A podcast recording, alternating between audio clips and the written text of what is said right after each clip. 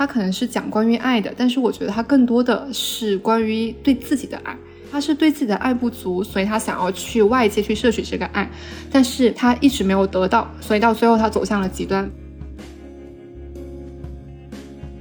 把它放在我的床头。如果说我那一天过得很不开心，我就要在睡前看他的书。有些作家他可能是非常有技巧，你可以看出他写的东西很聪明。但是李娟就给人一种毫不费力的，但是能把很琐碎的事情写出彩这种感觉。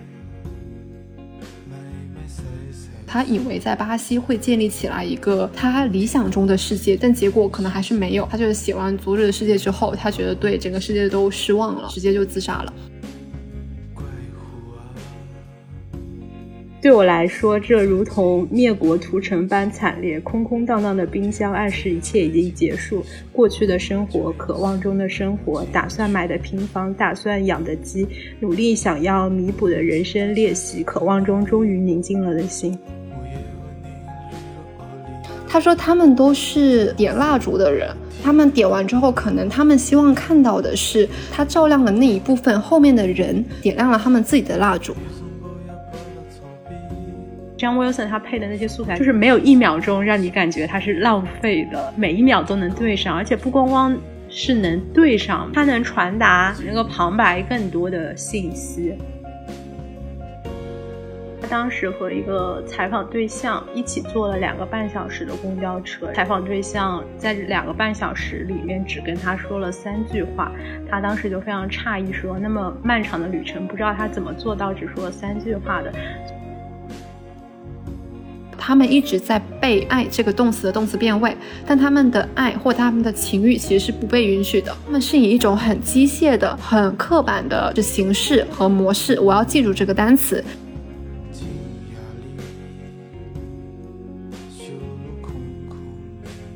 各位听众，大家好，欢迎收听新一期的字里行间 Between Lines，我是想不出选题，假装回归初心的颠颠。我是不喜欢太热的夏天，很期待凉爽的秋天的随意。我们这次没有提前串过前缀，所以随意你为什么给自己取了这么一个前缀？因为我们这一期要聊，假装回顾一下我们夏天比较推荐或者吐槽的一些书影音嘛。回望夏天，展望秋天。我的就是非常坦白的前缀，不要这样子。我们前阵子终于想起了我们这档播客，当时写那个介绍的时候，里面有我们热爱文学和阅读，希望从诗词歌赋聊到人生理想，结果并没有聊，是吧？对，就好久没有聊了。我们就说要从九月底的时候，刚好因为第三个季度结束嘛，我们就要开始每一个季度都要做一次季度的推荐书影音的栏目。本来是要九月底放这一期的，但是。就这一次，我们本来录制的选题，我们提了好几个，都觉得不是特别好。结果到这礼拜三的时候，我们还没有定下来要聊什么，所以说就把这一次的这个季度推荐给提前了。其实也不能算提前，因为夏天是六七八。那反正我们今天的推荐会分成四大块，包括书籍、影视、音乐，还有一些线下活动。我和随意就会各自给大家推荐或者吐槽一下过去一个季度我们比较喜欢的内容或者比较想吐槽的内容。那随意你先来。我先从第一个书籍篇开始讲起哦。我这个季度其实读了两本日本文学。其实我之前对于日本文学的呃阅读其实是比较偏少的。就是如果是我自己去买，我其实也不会去买这两本书来读的。然后它的契机是。之前《吃人之爱》不是一周年的时候嘛，我就参加了他们一个一周年的活动，我就中奖了，然后就给我寄了一堆书，这也太幸运了吧？是不是？我我觉得我是有幸运体质的，我每次就参加这种书籍类的活动，我都会中奖。言归正传，就是这两本书，一本是三岛由纪夫的《爱的饥渴》，然后还有另外一本是乙一的《夏天烟火和我的尸体》，这两本书。它的主题有一个很相似的点，它都有点类似于是悬疑跟死亡有关系。第一本书《爱的饥渴》，这其实是我看的第一本三岛由纪夫的书。今年其实译文出版社是不是出了它的一整套？对对，我本来还想说我要买一整套来读的，然后我看完这一本之后，放弃了这个想法。说真的有一丢丢，因为我觉得它的叙事有点呃有点阴森。《爱的饥渴》这个故事其实不复杂。它的主人公是一个比较年轻的寡妇，她在她的丈夫呃逝世之后，她就被她的公公接回了一个村庄里面，相当于说她的整个生活就依靠在了她的公公身上。然后他们两个也有一些莫名其妙的暧昧在相处的过程中呢，月子又喜欢上了，也是一种比较扭曲的情感吧。她喜欢上了一个园丁，就是他们公公家里的一个仆人三郎。这个三郎他跟就另外一个仆人其实是有 其他的关系，然后那个仆人还怀了三郎的孩子。最终的结果呢，是月子把三郎给杀死了。哇哦，听起来很刺激。它其实是很短的一个短片嘛。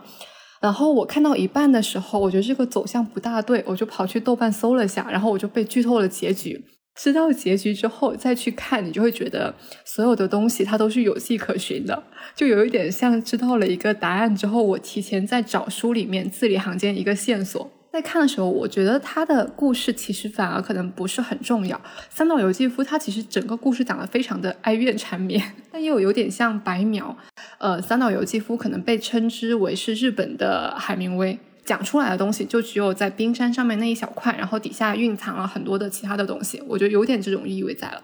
所以看这个故事，就是你又不能说它不好看，但是看完之后吧，就像这本书的最后一句话一样，这本书的最后一句话是：然而什么事情也没有发生。所以你是要推荐它，还是要吐槽它啊？到底只能说我个人不是很喜欢，这也是大概我不喜欢日本文学的原因吧。像它的书名是《爱的饥渴》嘛，它可能是讲关于爱的，但是我觉得它更多的是关于对自己的爱。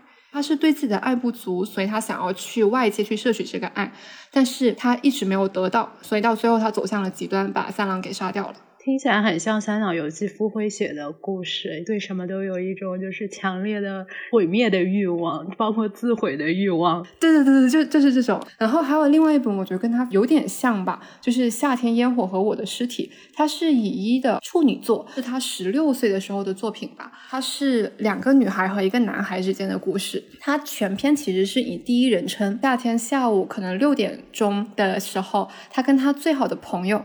坐在一个很高的树上，他喜欢这个最好的朋友的哥哥，然后他就看着那个男孩跑过来，结果他这个最好的朋友把他就把我推下了那个树上，他就死掉了。什么？就这么戛然而止了吗？不是，不是，这个是这个书的前面几章，他后面所有的篇幅都在写我成为了一个尸体，然后那个男孩和那个女孩在想着怎么藏匿我的尸体的故事啊。哎，听起来我我有点兴趣了，真的吗？但是我我有一种很强烈的反差感。他字里行间就是我们会觉得这个孩子非常的天真，然后也非常的无辜，但实际上他们两个在做的事情是藏匿尸体，包括他们一直在想说啊，他把尸体藏在他们放床单的柜子里面，然后妈妈走过来刚好就要抽那个床单，但他抽的时候就也没有发现藏在里面的尸体。他把这个尸体变成一个很平常的事情，从家里藏到操。场上面藏到什么屋顶上面，变成了说他的尸体在满山遍野的奔跑。这句话其实是那个书封上面的一句话。书封上面一句话是“九岁那年，我的尸体满山遍野的奔跑”。这书封这一句选的还挺好的，一下子就勾起了我的想要阅读的欲望。这两个小孩儿，他们也是九岁嘛？九岁的时候在藏尸体，那以一十六岁就写这样的故事，不是更狠吗？它其实是个很典型的，就是类型小说嘛。他是直接得奖了的，就直接处女作，然后得奖了。其实我觉得他写的也是人与人之间的疏离，他并没有写到，比如说这个女孩为什么会推另外一个女孩。然后那个男孩为什么在这个女孩摔下去的时候，第一时间没有想到说我要报警或者我要去救这个女孩，而是我要去把这个女孩藏起来。这样的话，大人就不会发现。他们的概念里面，死亡不是一件很重要的事情，或者说很重大的事情，就死亡就就死了，死了就死了，就类似于这种细思极恐，你知道吧？一直到最后，他们也没有被发现吗？就这件事情？嗯，没有。这两本书都非常的短，可以去看一下吧。日本跟夏天就很配啊，就有一种要看那个花火大会的感觉。哦，对，它里面也有写的。我会拿这两本起来读，就是因为它的标题是《夏天烟火和我的尸体》。我把尸体抹掉的话，夏天和烟火，那不就是应该要在夏天读的书吗？我想推荐的书和你那个就是有一点关系，因为这个书也是我之前不会。去主动读的。然后因为之前我们播客的时候不是讲过，你当时送了我那个先锋书店的图书盲盒嘛？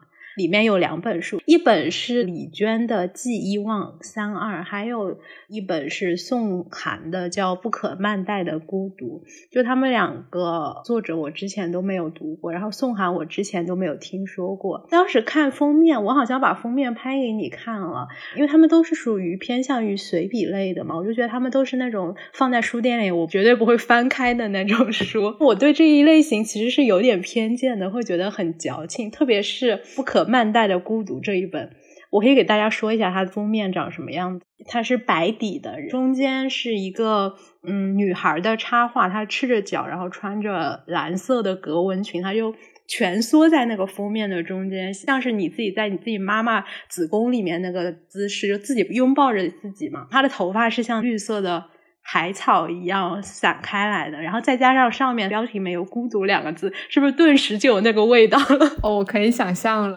但是我就想说，不行，是你送我的，我还是得看一下。然后我就先看了两本中另外一本李娟的《记忆忘三二》，结果非常好看，超级超出预期。然后看完之后，我又去看了他的其他作品《我的阿勒泰》，然后也很好看，因为他是出生在新疆的嘛。然后大部分作品也都是关于他在江北阿勒泰地区生活的故事。总之就是非常推荐这个作家。一个总体的感受就是。他的文字特别可爱，特别适合不开心的时候你就去看他的书。我把它放在我的床头，然后如果说我那一天过得很不开心，我就要在睡前看他的书，会有一种省着看的感觉。嗯，他就有那种让人很羡慕的，特别有灵气、有写作的天赋。就因为有些作家他可能是非常有技巧，你可以看出他写的东西很聪明，但是李娟就给人一种。毫不费力的，但是能把很琐碎的事情写出彩的这种感觉，好羡慕。对啊，我也好羡慕。自序里面他就说：“常有人替我担心，人的精力是有限的，万一把生活写完了怎么办？我不能理解写完是什么意思，好像写作就是开一瓶饮料喝完拉倒。可我打开的明明是一条河，滔滔不绝，手忙脚乱也不能汲取其一二。”一想到这个，就有家财万贯的从容感，以及二十四万个李娟也没能淹没我的小小得意。谢谢你买李娟的书，啊，有一种被凡尔赛到了的感觉。因为我一直没有去过新疆，然后我想国庆的时候去玩嘛，之前就立了一个 flag，就是我要在去新疆之前看完我的阿勒泰。那你还有两个月，足够你看了。分享给大家一些比较有意思的片段吧。他有一篇叫《挨打记》。他就是讲他上小学的时候，他们班班主任 嫌打人太累，就会安排同学们之间互相打，然后每次考试分数下来之后排名次，第一名打最后一名，第二名打倒数第二名，以此类推，两个人之间成绩差多少分，就以教鞭打多少下手心。嗯，这个老师也非常有创意，教鞭被打断了，还得学生赔，然后除了被老师欺负之外，还会被同学欺负嘛。然后它里面就有一段说到，被欺负的那些日子，拉长了我短暂的学生时代。几乎所有的人都渴望重返童年和青春，我却永不愿重历那种无助的孤独。除我之外，所有人都相安无事的那种孤独。之后很多年的时间里，我一直被这些回忆所困扰，深感无力。被人欺负这种事，最大的恐惧并非源于伤害本身，而源于从伤口中渐渐滋生的宿命感。我就想起之前，我就和我同龄的东北的朋友，他就跟我说，他们小学还有初高中的时候，老师都会直接上手打。然后你知道，在东北，你回家之后，可能告诉你爸妈。啊，我今天被老师打了，然后还得挨你爸妈一顿打，也经常会有看到学校会有校园暴力这种事情嘛。他跟我说的时候，我就觉得挺难以想象的，因为可能会在比如说影视剧里面会看到有这种事情，但是我反正在我从小到大的环境里面没有经历过，也没有见到过，就真的有体罚的。然后我爸妈也从来没有打过我，好像是很遥远的一件事情。所以你们小学或者上学的时候会有老师体罚吗？好像没有，我没有见过，可能是老师他可能没有当面，比如说叫同学去什么办公室，然后他如果在办公室里面打的话，我们肯定见不到，但他肯定没有当着全班同学的面这样打仗。我那个东北朋友他就问我说，他们会用粉笔头丢你啊，然后或者是打你的背啊，或者是直接叫你到教室外面站一排打，这好可怕。像李娟，她上小学应该是八十年代的事情了吧，就离我们已经比较遥远了。我没有想到跟我同龄的朋友，他可能还在经历这种事情。然后我再分享一段吧。还有另外一篇是叫《冰箱记》，李娟她妈妈特别喜欢去菜市场捡没人要的烂菜叶，然后或者是搜刮各种各样的剩饭，因为她要拌到那个鸡食里面去喂鸡。然后当时李娟她是自己住在城里面嘛，她妈妈就让她每天的剩菜剩饭都不要扔，冰在冰箱里面，然后她每一周都会去拿。但是有一次她跟她妈就吵架了，但是呢，她又。抱着一种心理想说，万一第二天就和好呢？所以还在继续把这个剩菜剩饭冰在冰箱里，直到冰箱里的东西都堆满了。所以他就是每天都只能去外面吃饭凑合。有一次他吃饭回到家之后，他就看到那个冰箱堵在眼前，他就是这么写说：一边是堆积，一边是缺失，两边都不敢触动。各种过去，各种未来，源源不绝排山倒海而来，小小斗室无处躲藏。自从和我妈绝交以来，情绪持续低迷，加之满满当当的冰箱，没日没夜反复触动各种悲伤结局的回忆，以及对未来的想象与亏欠，一时间人生混乱，似乎毫无出路。然后这时候他做了一个决定，你知道是什么吗？不吃饭了？不是，他决定为了让生活回归，他决定自己养一只鸡。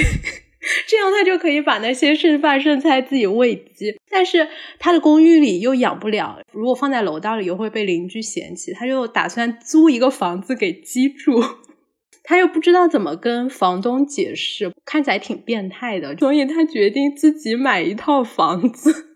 也是没有想到是这个走向，然后他就去看房，结果发现自己只能买得起快到那个蒙古边界的房子，然后他就想说去那么远的地方，那我得开始学车。总之就那段时间他完全魔怔了，最后的结局是他就离开住的地方，自己跑到乌鲁木齐去住了。走之前还交了电费，为了让冰箱能够持续冻住。然后没想到走了之后，呃，没几天吧，他们社区就大停电了，所以冰箱全部融化了嘛。然后他回去之后，就只能用榔头把他那个冰箱的冰给敲开。最后敲完之后，他就说。对我来说，这如同灭国屠城般惨烈。空空荡荡的冰箱暗示一切已经结束。过去的生活，渴望中的生活，打算买的平房，打算养的鸡，努力想要弥补的人生裂隙，渴望中终于宁静了的心。李娟她是单亲家庭，然后一直和她妈妈相依为命。她很多篇文章都在写她和她妈妈之间的关系，就写她妈妈。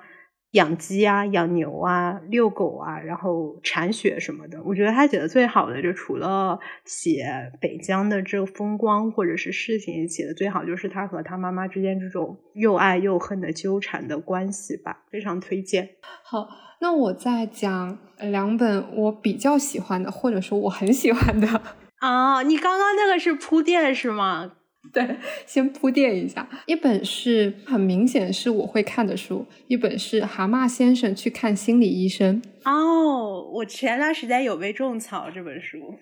对他这本书其实最近营销还挺火的。这本书其实也很短小，然后我在微信上面看的电子版，整个故事它就是说蛤蟆先生他自己本身非常的乐观，突然一反常态，就有点抑郁的症状。他朋友就很担心他，建议他去做心理咨询。于是这整本书就是蛤蟆先生去见咨询师苍鹭，然后再跟苍鹭的聊天。过程中去探索自己的内心世界和治愈自己的一个过程。然后蛤蟆先生好像是英国的一个儿童文学里面的人物，所以它里面的一些动物的形象都跟那个儿童文学里面是对得上号的，应该叫柳林风声吧？没有看过那一个儿童故事，应该也不影响理解这本书。它本身是讲心理咨询的过程，然后它会记录下来心理咨询当中的每一个对话，但因为它是以动物的形象拟人化了嘛，所以它之间会。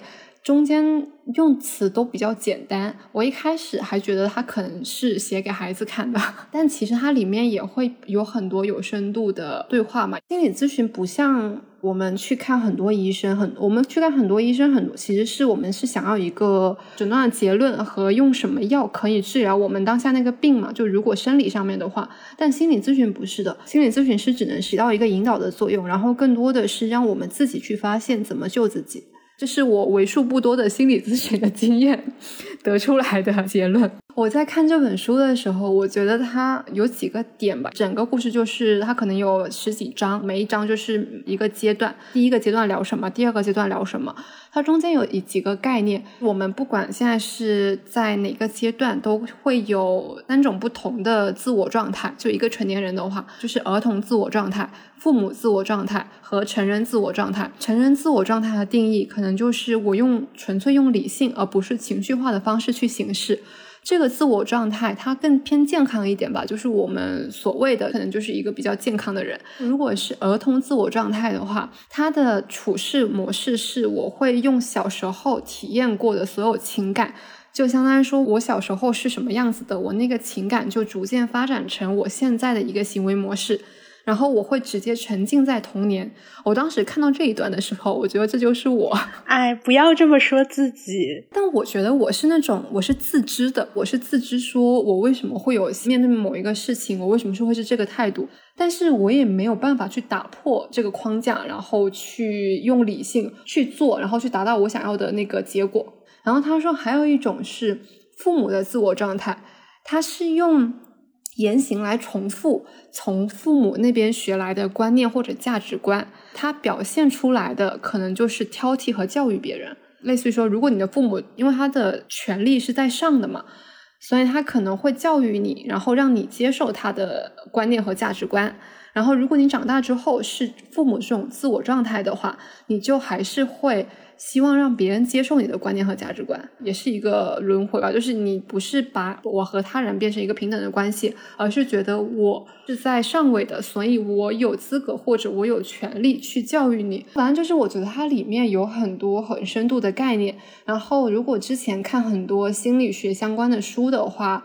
应该会涉及到，但在这本书里面，他用了一个很浅而易懂的一个方式，因为它都是对话在聊天嘛，看起来会更加的舒服，吸收起来也会更加的快，所以我觉得还蛮推荐这一本书的，会对自己的情绪更加敏锐吧。那你看完之后觉得对自己有帮助吗？还是只是说有一种啊，我长了点知识的感觉？我现在看很多的心理学相关的书。包括我去参加心理咨询，我都没有一种说啊很有帮助的感觉。我只能说知道了我是什么状，就是什么状态，或者说我知道了我为什么会产生这个想法。很多的书里面它都会有一个那个 solution 嘛，但是我可能还没有办法进入到那个 solution 里面，我还停留在我知道了我是什么情况的这种呃阶段。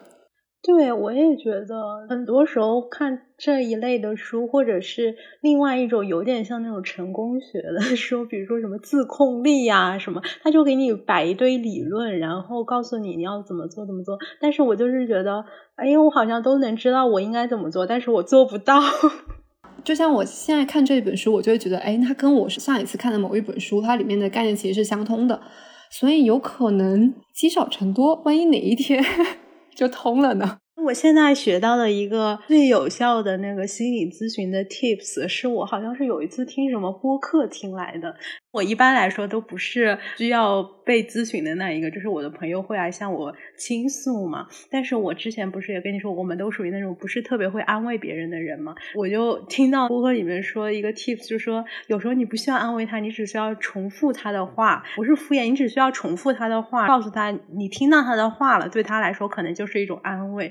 我就是有一种哎，学到一个心理咨询的小技巧，以后可以对我的朋友使用一下的感觉。好。然后最后一本是茨威格的《昨日的世界》。我们之前可能更为熟知的茨威格是那个一个陌生女人的来信。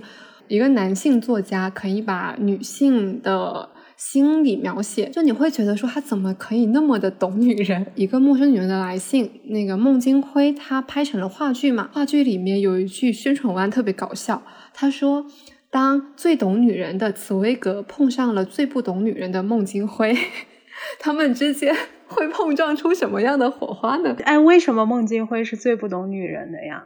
是孟京辉自己，他其实是很难能够。自己原创出来跟爱情相关的作品的，他自己编剧或者导演的作品都比较硬核，所以后面就有人说他可能不是很懂女人，所以他只能改编别人写的关于女人的故事。我看了话剧，也看了书，因为他就算话剧，他也是很多片段都是直接念的书里面的原文，那个女人给作家写的信嘛。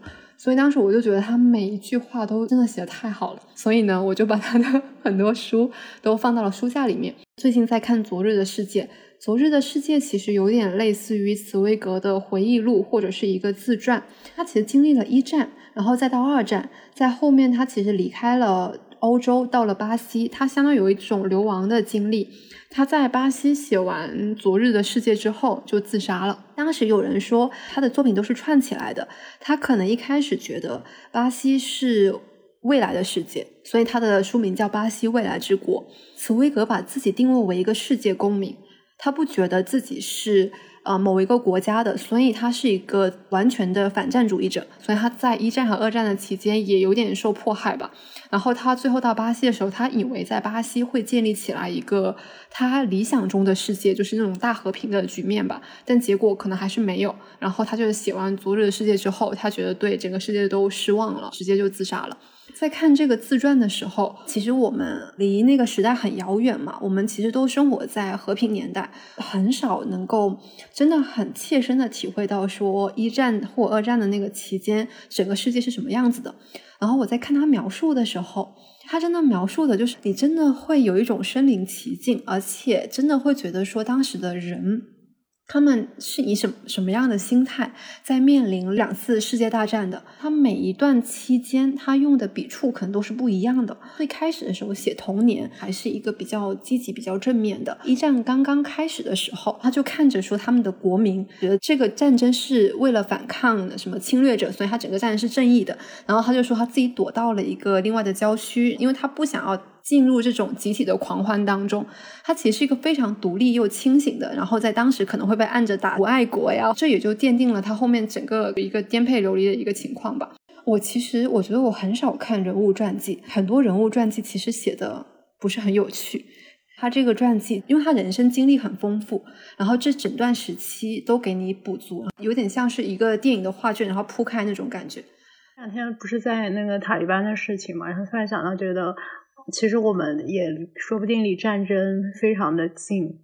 其实人类生活在和平年代，还只是非常短暂的几十年的时间。然后就算是我们现在是和平的，也是有一些局部战争在爆发的。从我们出生开始就一直是不仅仅是和平吧，然后更是一段一直在向上的时期。但是可能最近会越来越感觉到，就是要做好准备去迎接一段。不再向上是平稳，甚至向下的时期。嗯，就宝岛一村里面有一句话：国共对抗的时候，国民党的部分人退到了台湾之后，他那一部分人一直以为蒋介石会带着他们反攻大陆嘛，所以他到台湾，他一直觉得说，我就在那边可能待一个月、待一年，很快就可以反攻大陆。他们都是什么东北人啊，或者是山东人，结果。他们这群人到他们死的时候都没有回到大陆，最后的时候，他好像就给他的孩子留了一封信，说：“我希望新生的一代永远都不知道战争是什么滋味，永远都不再颠沛流离。”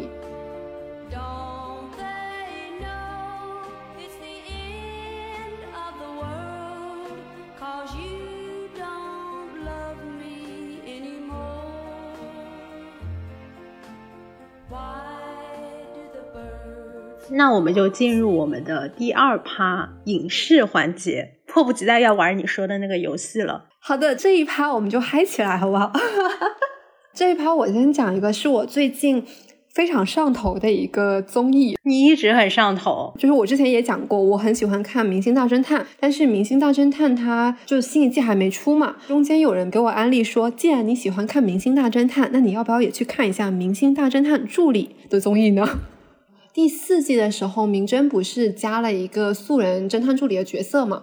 假装我知道。第四季开始，他每个侦探他都会带一个侦探助理。是有一段时间，广电什么就要求综艺一定要带素人啊？对对对，是的。对，然后他这个侦探助理是找很多高校里面的比较出圈的，可能参加过什么一站到底啊、最强大脑啊这些学霸，同时颜值要 OK 的 这么一群人。比较出圈应该是南京大学的蒲熠星，还有一个是北京大学的文涛。到后面的时候。他们这群人有了他们自己的一个综艺，叫《名侦探学院》。一开始是个小胡综，第一季的时候，每一期有六个人，然后他们六个人要做游戏，决出当期的 number one，然后这个 number one 就可以成为名侦的侦探助理。给这个节目的定位是益智成长竞技真人秀。他现在已经出到四季了，你可以想象吗？就是只有。两年时间出了四季，第二季就有一些新的玩法啦，就比如说什么像合宿呀，然后也有把活动都延伸在室外。整体来讲的话，他们的一个主题词、关键词还是答题。我觉得我上头的原因啊，你是被他们的就是智商给诱惑、迷倒了是吗？这个是很重要的一部分。它的关键词可能是两个，一个是真的是智商的天花板，然后还有一个是温柔。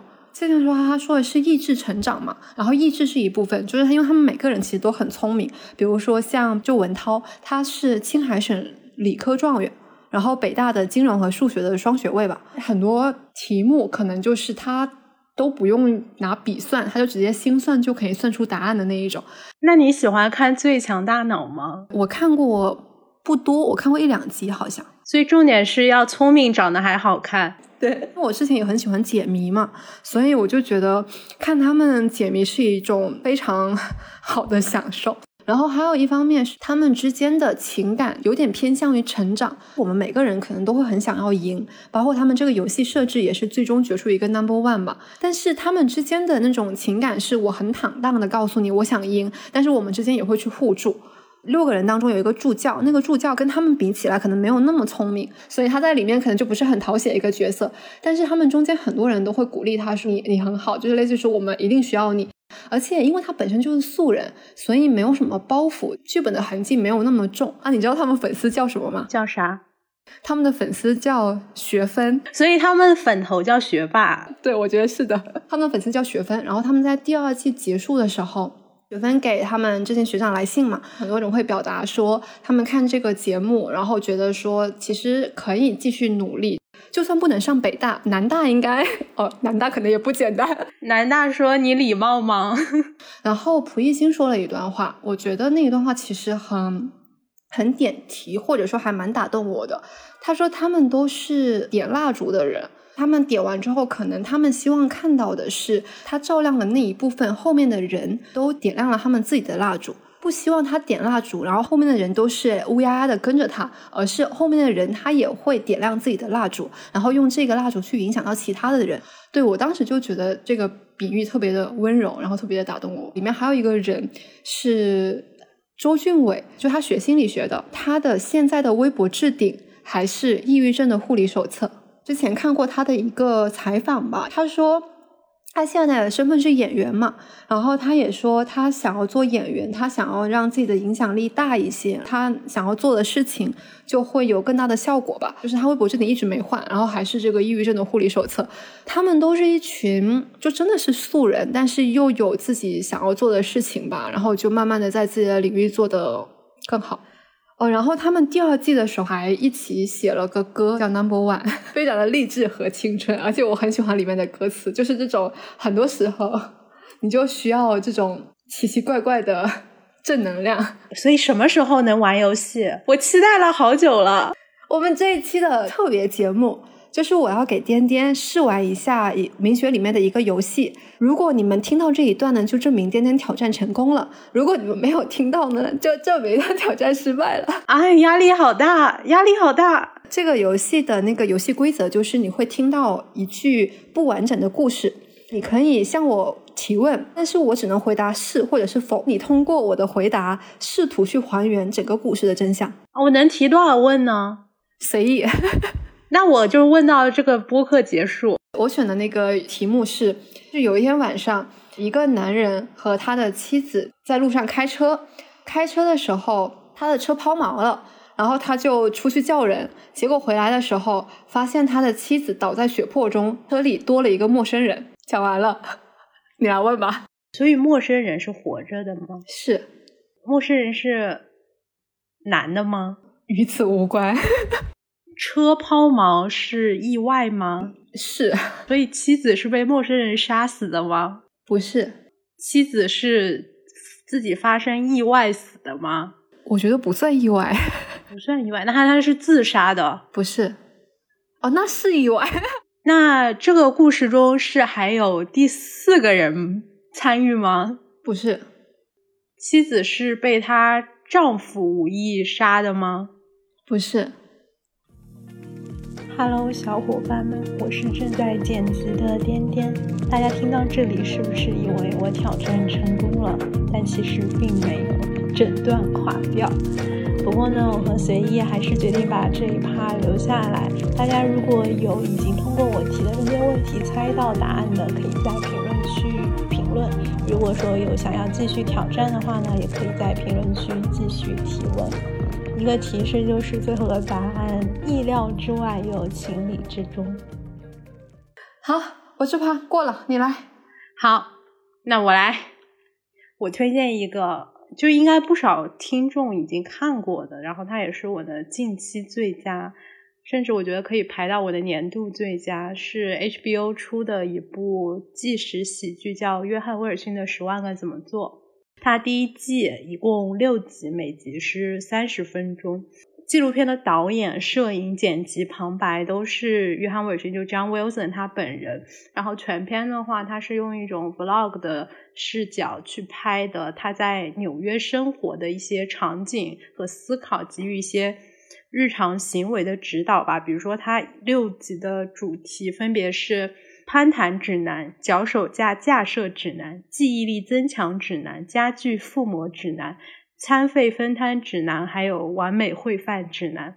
之前不是有一本书叫那个那些古怪又让人忧心的问题，然后这个就特别像是这个的视频版。片子里面经常会有一些让人觉得非常离谱，但是又很有意思的想法，就像你刚刚那个 测试一样。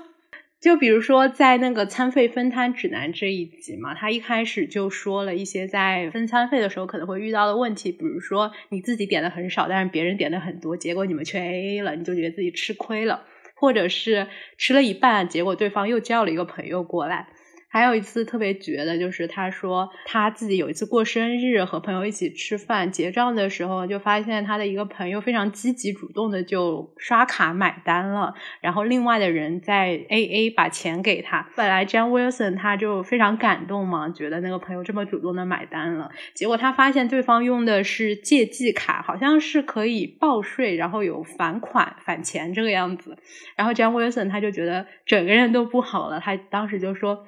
他们干嘛要把我的生日派对变成赚钱的手段？他们想榨干我每一滴生日的油水。他就开始思考，还有哪些他自己觉得很珍贵的回忆，可能会变成别人牟利的一个手段吗？听我描述，可能。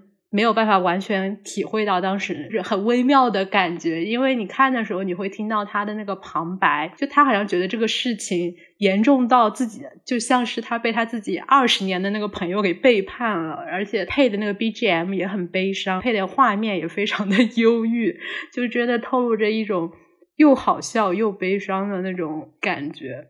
我觉得这个纪录片它最绝的一个地方，就是它配的画面素材都特别的。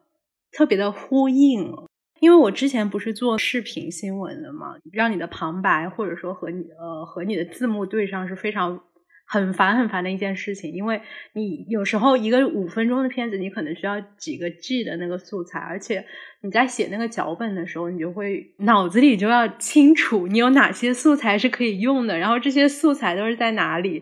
就如果说碰到是那些突发的时候，你就可能根本来不及找素材，你就只能找一些相关的空镜头凑一凑就发了嘛。但是像 Wilson 他配的那些素材，就是没有一秒钟让你感觉它是浪费的，每一秒都能对上，而且不光光。是能对上，就特别的巧妙，而且很戏谑，它能传达传达出一种比那个旁白更多的信息。让我想起之前也有很多 B 站上面很多剪辑，我就觉得特别厉害，就卡点卡的特别的准。哎，真的，我之前也是，我之前剪的剪那种混剪的时候，就觉得太难了，每个要卡上，简直是。这样威森他体现他这一点体现特别好的一点，就是在有一集叫《记忆力增强指南》嘛，就在那一集里面，他像一个记忆力冠军，学了怎么样增强记忆力嘛，用了那个很经典的记忆宫变法，就是说你要想象一个你很熟悉的物理的东西。都放在那个空间里面。为了试一试，他就尝试用他自己去上班的通勤路线来记他当天要买的一个超市采购的清单。然后他是这么记的，他就说：“我离开公寓，差点因为一个香蕉皮摔倒。”这时候画面配的是地上一个香蕉皮，他就想起自己要买香蕉。然后他接着说：“去地铁的路上呢，我想起要买一些西兰花。”这时候画面配的是一棵被砍倒的那个绿树。还要买鸡大腿，画面配的是一个男的坐在车里面睡觉，然后他把他自己的腿架在了那个车窗上面。这个男的知道他被隐喻成鸡大腿了吗？然后他说还要买鸡胸，配的画面是一个垃圾桶里面有一个露胸的那种假人的模特，服装模特。等我上了地铁，想起还要买去屑洗发水。配的画面是一个人在清理地铁上面的木屑，反正就后面还有很多类似的。然后最绝的两个是他想起他自己要买祛痘膏，配的画面是就一辆汽车压过了一个有线的那种小面包，就压过的时候那个线就爆出来了，就有一种痘痘被挤爆的感觉。哎呦，我这。还有一个也很绝，他就说他自己要买士力架巧克力的能量棒嘛，配的画面就是一群人抬着一个棺材，然后那个棺材是咖啡色的长方体的，超级损。这一段大概也就一分多钟，全篇六集全都是贯穿着这种，让你每一秒钟你可能就下一秒你就想拍大腿叫好，说也太绝了。我就特别希望他第二季能够出一个如何搜集素材 指南。他其实，在里面有说，因为他摄像带都放了整一个屋子，包括他就说，因为他自己记性特别差，所以说他十多年都会把自己每一天做的每一件事情都记在本子上面。他就展示了那一堆的本子，真的是密密麻麻的表格。比如说，他会记二零一八年一月十八号早上八点钟醒来吃了四块培根，就精确到这种事情，就是让人觉得这个人莫不是个神经病吧？感觉也只有，就是这么努力、这么认真、这么仔细的观察生活的人，才能拍出这样的片子吧。哎，我觉得本身拍生活就是一件很难的事情。我前一段时间觉得没有什么想说的话了，不管自己当天做了什么事情，就好像没有办法把它。表达出来，或者是把它记录下来。我好几次打开极客的动态，然后我都编辑可能一句话，我就写不下去了，然后我又关掉了。所以我觉得能够把生活当中很多的小事情表达出来，以一个比较清晰、以另外一种方式去表达的人，其实很厉害的。那我们进入下一个吧，音乐趴。那我讲一下我最近。就新听到的一首歌吧，我没有看到任何推文的时候，我可能不会点进这首歌。先说这个歌名是凤凰传奇的《海底》，这首歌有一个原版，凤凰传奇好像在一个综艺节目上面改编了这首歌曲，然后它主要是改了歌词。后来这个歌的播放量就非常的高，然后我也看到有专门的公众号里面有写到这首歌嘛，很好听，就是我一直在单曲循环。这首歌也是因为它歌词非常的打动我。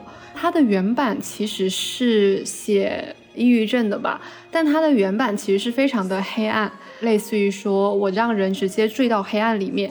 凤凰传奇的改版是有点类似于说我把你从黑暗当中捞了起来，把它改得更阳光了。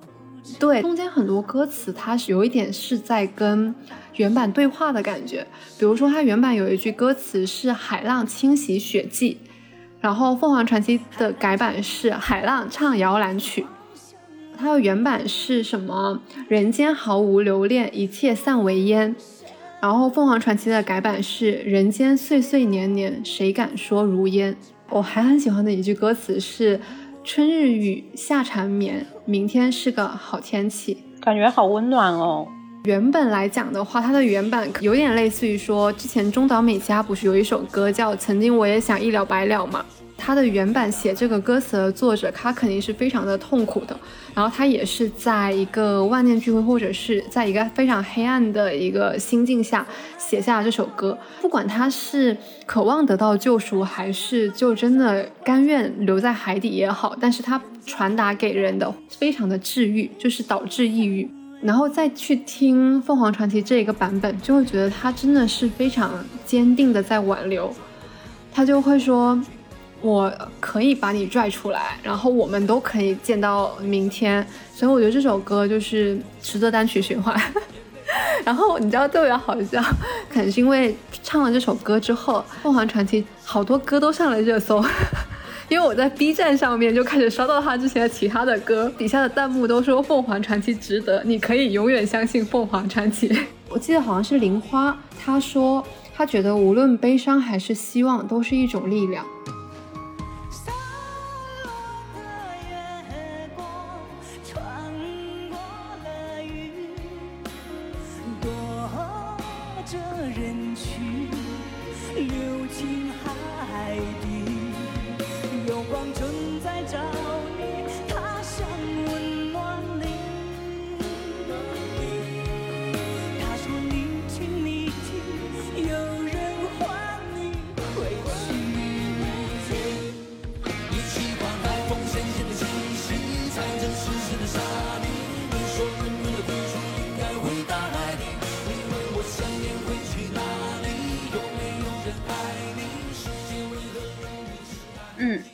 再推荐一个播客，主要就是想表达一下我的喜欢，叫二维舞马，舞是三人行必有五师的舞，然后马是二维码的那个二维码嘛。然后它是一个偏向于科技和技术类话题的播客。事情是这样的，因为我最近在做一个关于睡眠科技的选题，然后我现在已经非常习惯在做题的时候搜一搜播客，看看有没有那种。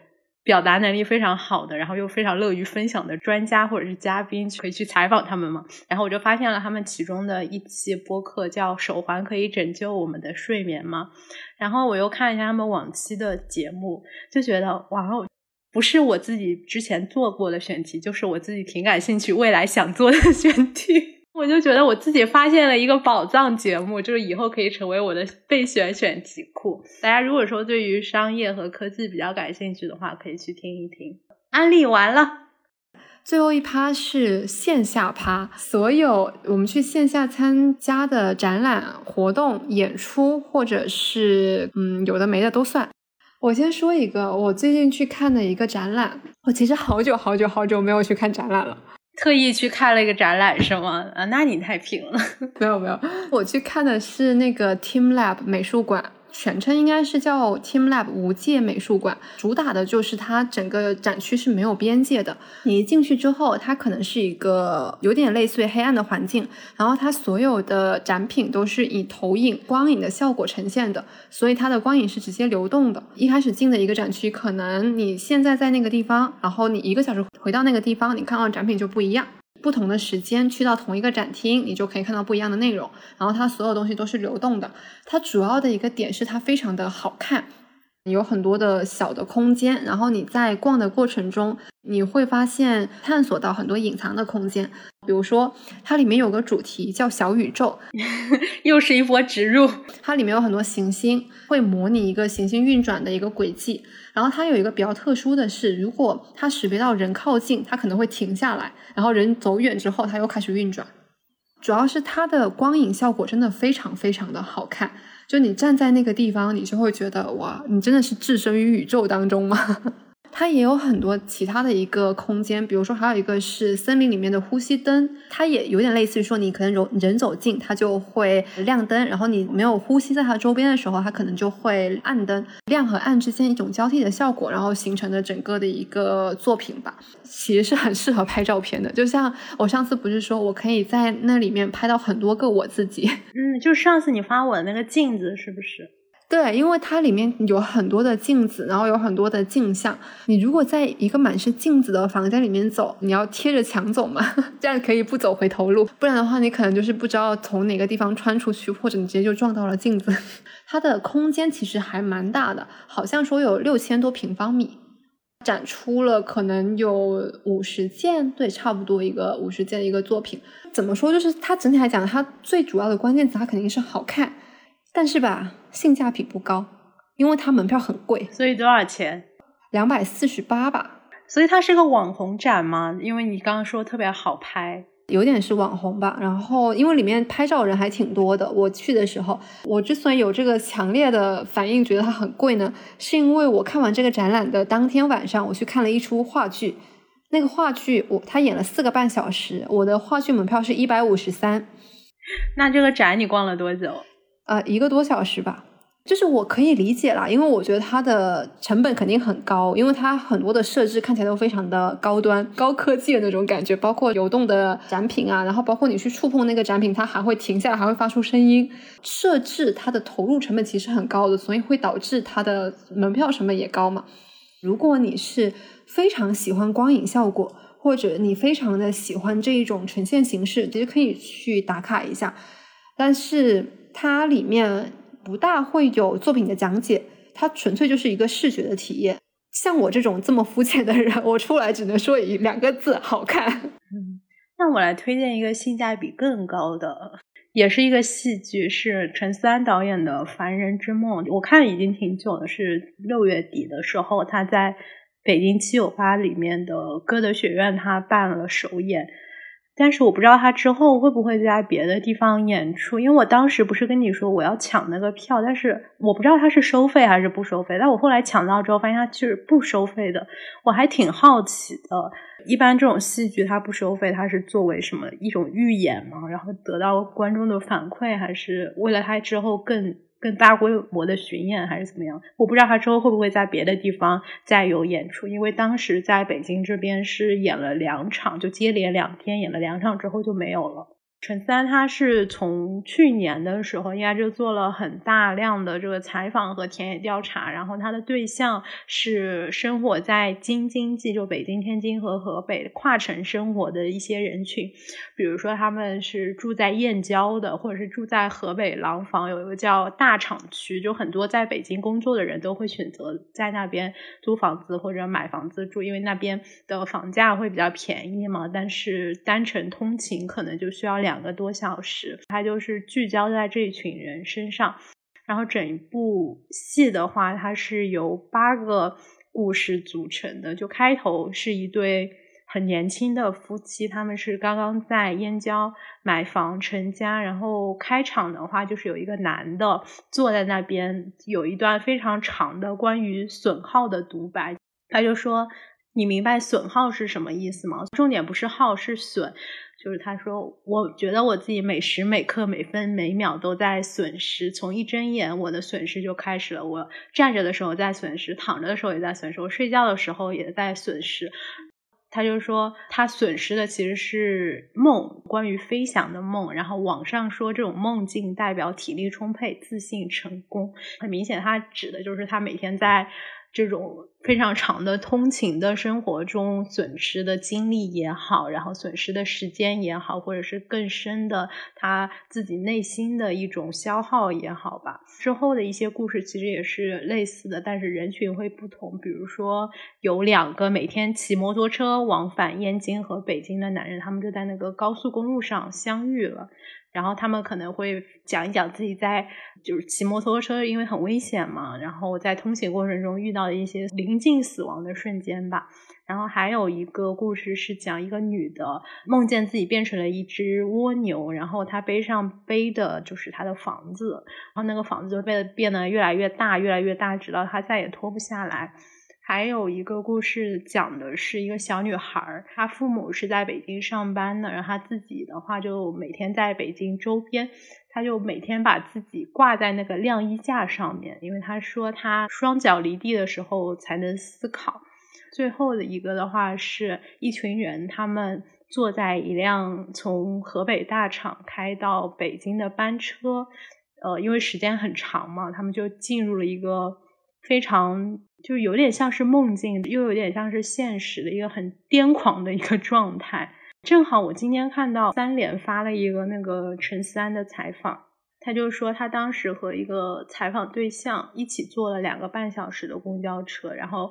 那个采访对象在两个半小时里面只跟他说了三句话，他当时就非常诧异，说那么漫长的旅程，不知道他怎么做到只说了三句话的。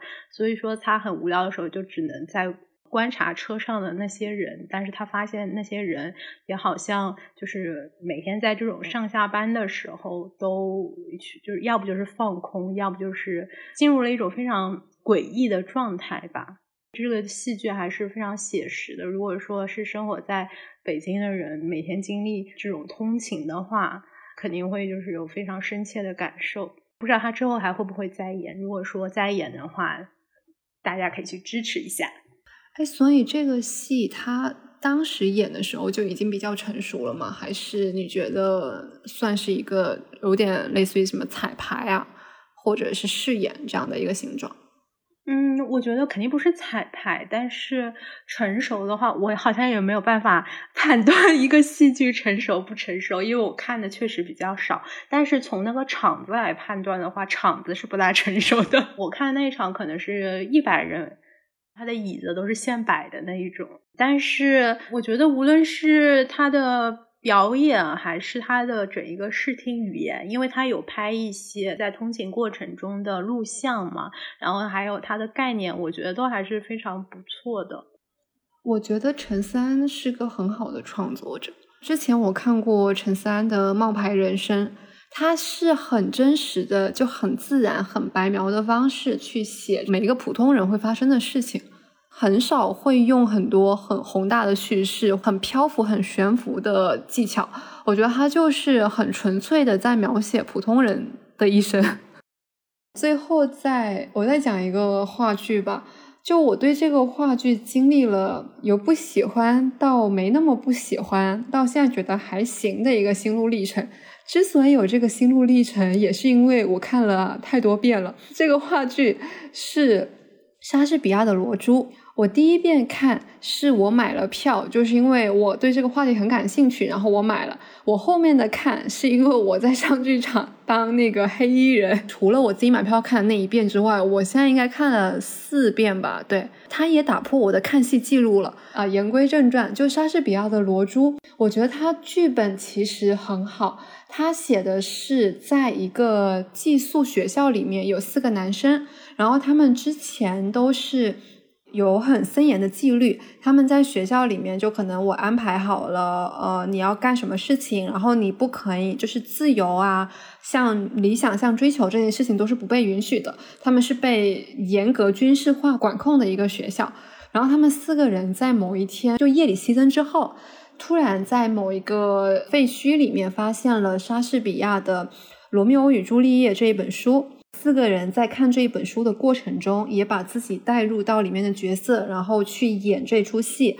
演完之后再跳出来，然后去反思自己现在的一个当下的情况。我一开始觉得，其实这个剧本非常的新奇，然后它原本应该是个韩国的剧本。我一开始不喜欢，是我第一次去的时候，我觉得它整个的表现形式盖过了它的内容。因为他是蓝镜文化，然后他找的是四个音乐剧的演员，然后来演话剧，所以他如果是音乐剧的班底来演话剧的话，他本身就是会把很多的像节奏、像灯光，然后像唱词，虽然他们不唱了，因为起码是话剧嘛，但他们念台词是那种就四个人一起念，或者是那种很有目的性的，就非口头化的，而是有韵律性的那一种语言表达出来。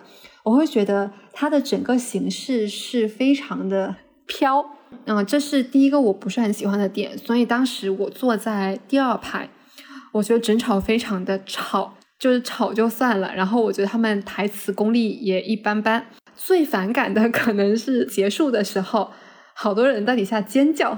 是有什么名演员吗？就就是那种小鲜肉的什么的吗？好像有，反正他们都认识，我都不认识。蓝鲸文化还有一个我觉得很奇怪的操作，它本身的舞台的布景其实是个教室嘛，设了几个观众席在台上，但那个观众席它实际上是不对外售卖的。如果你看了三场及以上。你就可以申请到下一场坐到那个台上去，太饭圈了。其实就鼓励你去，就多刷嘛。它的票价也不便宜，然后一个话剧刷那么多遍也真的是没啥必要哦。我自己的观点，反正我是没有钱刷那么多次的。但我后面第二次、第三次，就是每一次再去看的时候，我会发现它其实里面有很多细节还是很处理的很棒的。因为他们有很多个班底，就很多演员在轮次嘛，就每一场的 cast 不一样，然后呈现效果也会不一样。然后它里面有一个小细节，就四个学生在学校里面，他们会一直练一个动词变位，因为它里面一直在重复一个单词，然后讲了六遍，是那个爱，西语的爱是什么？阿妈子。啊，对对对，就是阿妈的嘛，念了六次，应该是我、你、他、你们、我们、他们，就六个主语的动词变位嘛。然后他念的其实是拉丁语，但是我觉得很像，所以我猜测他应该就是这个爱的动词变位。这个细节其实正好证明了他们一直在被爱这个动词的动词变位，但他们的爱或他们的情欲其实是不被允许的。他们在学习情感，但他们是以一种很机械的。很刻板的形式和模式，我要记住这个单词，但是学校是不允许他们去体会、去真实感受这个词语的。戏剧和他们现实一些相互的映照，我觉得这些小细节作为剧本来讲，它处理的其实是还挺好的。他们现在已经末场结束了，然后好像十二月份还会再演出，就如果有兴趣的话，我觉得还是可以去看一下。所以说，常读常新，剧也要常看常新，会有新的体会。好的，我们在秋天的伊始录了一下我们在夏天看过的书、看过的视频、听过的音乐和我们去过的一些线下活动。然后，如果你们有想跟我们分享或者推荐的，也欢迎你们在评论区来写一写你们的夏天书影音。这一期就到这里结束吧，祝大家告别夏天，秋天愉快。嗯，秋天愉快，冬天也要愉快。好，拜拜，下期见。去。不会演几句，难才是真停止。在最好的年纪，对错清白的选择题，没有标准答案，拥抱自己。站在舞台中央，期待着可以发光。要成为怎样的人，来发挥想象。聚光灯下的你，抓住了谁的目光？瞬间就有了方向，努力的向前闯。别害怕成长，就算跌倒或受伤，有朋友在你身旁，